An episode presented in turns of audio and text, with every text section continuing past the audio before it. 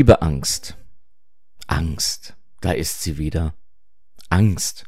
Vor der Zukunft ist die Rente sicher und wie werde ich im Alter mit wenig Geld dem Tod entgegensehen? Und vor der Vergangenheit. Hätte ich doch dieses oder jenes getan oder eben auch nicht. Die Gegenwart? Nein. Vor der hat nur Angst, wer sich gerade in der Zukunft oder der Vergangenheit befindet. Siehe oben. Angst ist einfach zu einträglich, als von ihr zu lassen. Sie verkauft Dinge aller Art. Kein Mensch würde sich das x-te Smartphone kaufen, hätte er nicht Angst, ein altes Gerät zu haben und oder total out zu sein. Niemand würde eine weitere Hose kaufen, obwohl er zehn davon im Kleiderschrank hat, hätte er nicht Angst, aus der Mode zu fallen. Rürup Rente? Kein Ding. Warum sein Geld aus dem Fenster schmeißen? Gäbe es da die Angst vor der Altersarmut nicht.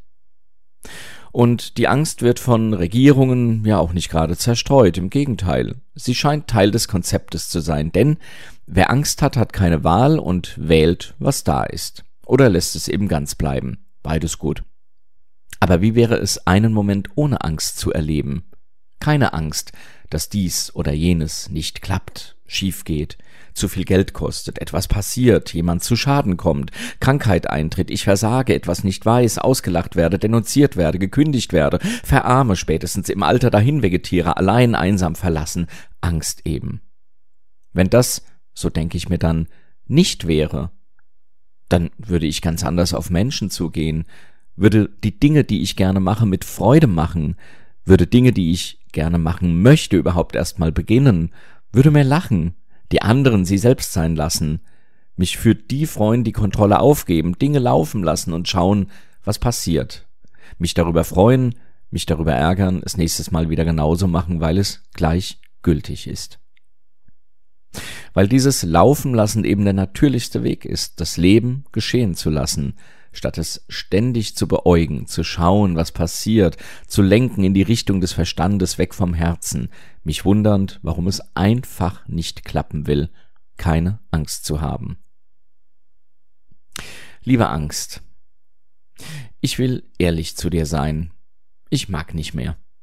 Ich weiß, dass ich dich in mein Leben eingeladen habe, dir zunächst zwar nur ein kleines Zimmer in meinem Haus zugesprochen habe, aber später ja, weil ich dachte, du wärst mir ein guter Freund, gestattet habe, die anderen Zimmer mitzubenutzen. Dann habe ich dich sogar in meine Küche und mein Bett gelassen und mit dir das ein oder andere unternommen. Nun bist du also auch in meiner Freizeit ständiger Begleiter, in Urlauben zu Hause, auf der Couch, einfach überall.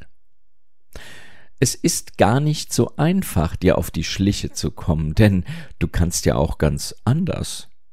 Tagträume auf die innere Leinwand werfen, die das pralle Leben versprechen, wenn du es mal übertrieben hast. Ja, in solchen Dingen bist du auch gut. Aber niemals zu viel des Guten. Man könnte sich ja an das Gute gewöhnen, nicht wahr? Ehrlich gesagt, an deiner Stelle hätte ich dasselbe gemacht, denn immerhin kannst du alleine ja nicht überleben. Du brauchst immer einen Wirt, jemand, der dich zu brauchen glaubt, sich von dir einschüchtern lässt. Und jetzt? Jetzt kontrollierst du, was ich esse und trinke, gestehst mir mehr Rausch zu, als mir gut tut, bestimmst mein Sex und Liebesleben, die Auswahl meiner Freunde, meiner Beziehung, meiner Arbeit, einfach alles.